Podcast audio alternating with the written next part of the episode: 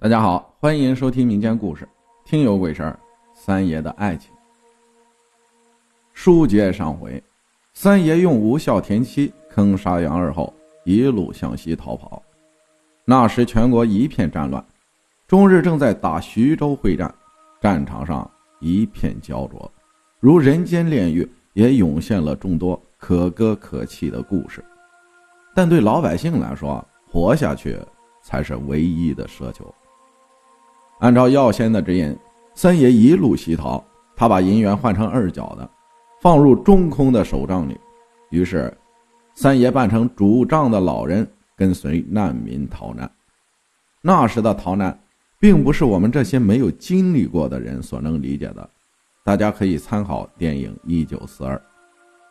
逃难没多久，三爷得知花园口绝地，于是和一行五人加紧向山地跑去。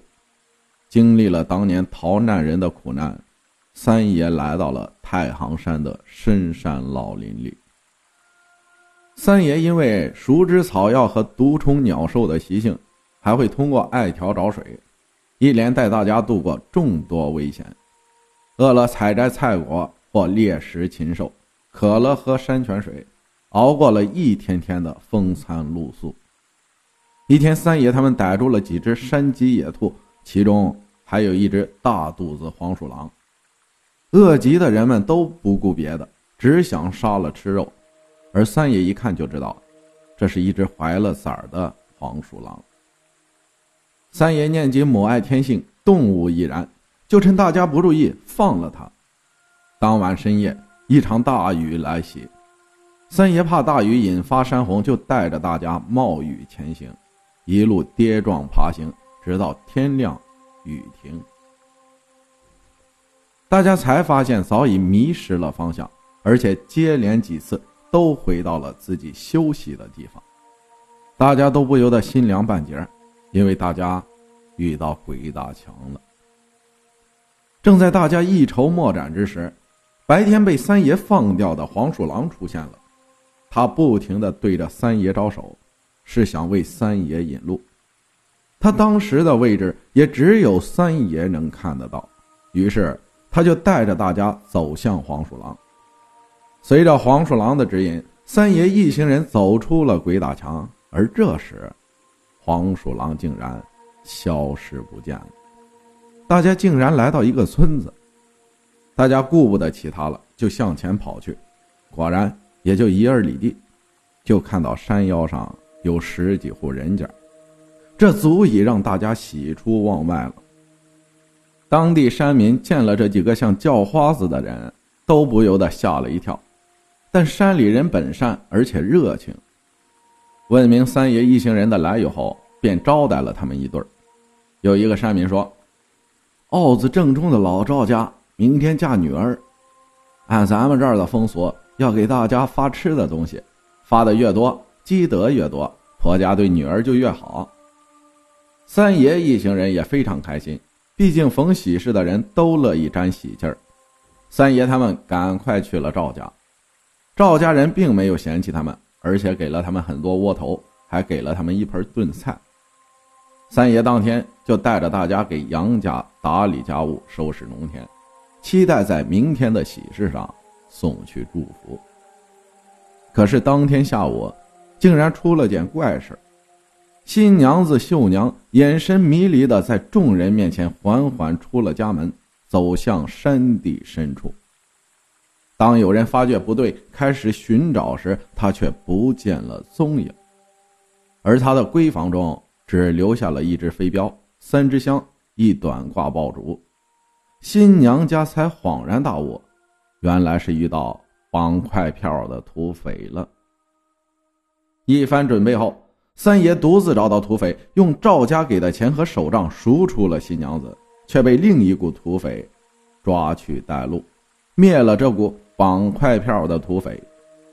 三爷顺势要回了自己的手杖，再回到村里时，已经天光大亮。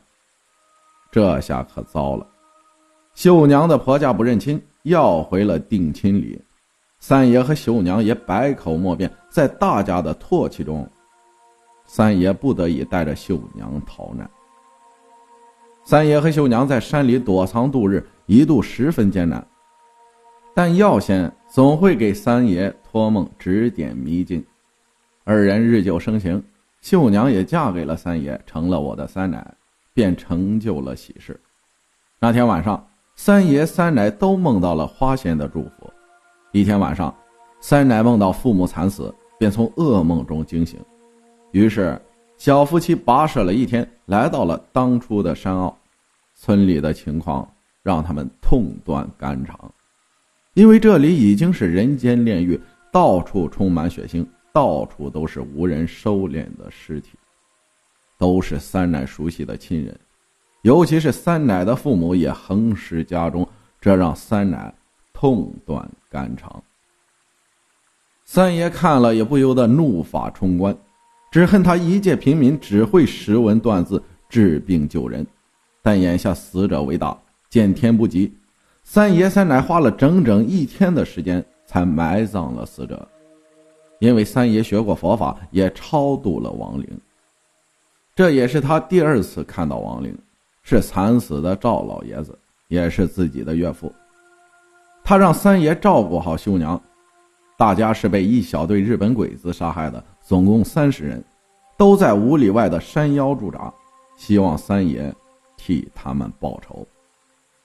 三爷不由得血贯瞳仁，此时的他也忘记了什么是害怕，抄起一把铁锹就想和鬼子拼命，被三奶劝了下来。当晚，三爷迟迟不能入睡，不知不觉间，他见到了一个须发皆白、头顶羊角、赤脚光膀、慈眉善目的老人，笑着看他。三爷不由得下跪磕头。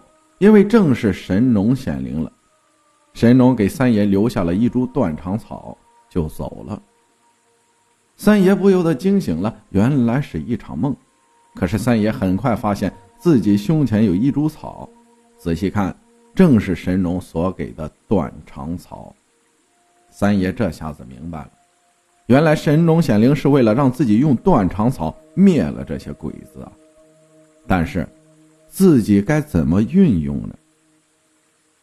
想来想去，三爷决定接近鬼子，把断肠草放入他们吃饭的锅里。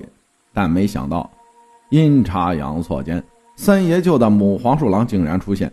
三爷把断肠草断为几节给他，他也不负重托，把断肠草依次放入鬼子的锅里，然后逃之夭夭。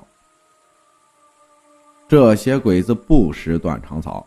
也就在稀里糊涂间魂归东阳。三爷次日见到这些毒死的鬼子时，他们狰狞的面目反倒让三爷有了些快感。三爷用铁锹在他们身上加土埋葬，并给他们做了超度的法事。三爷带着三奶走出大山，继续流亡，却不想被国军抓了壮丁，和三奶天各一方，而开始了。军旅生涯。感谢艾米尔分享的故事，谢谢大家的收听，我是阿浩，咱们下期再见。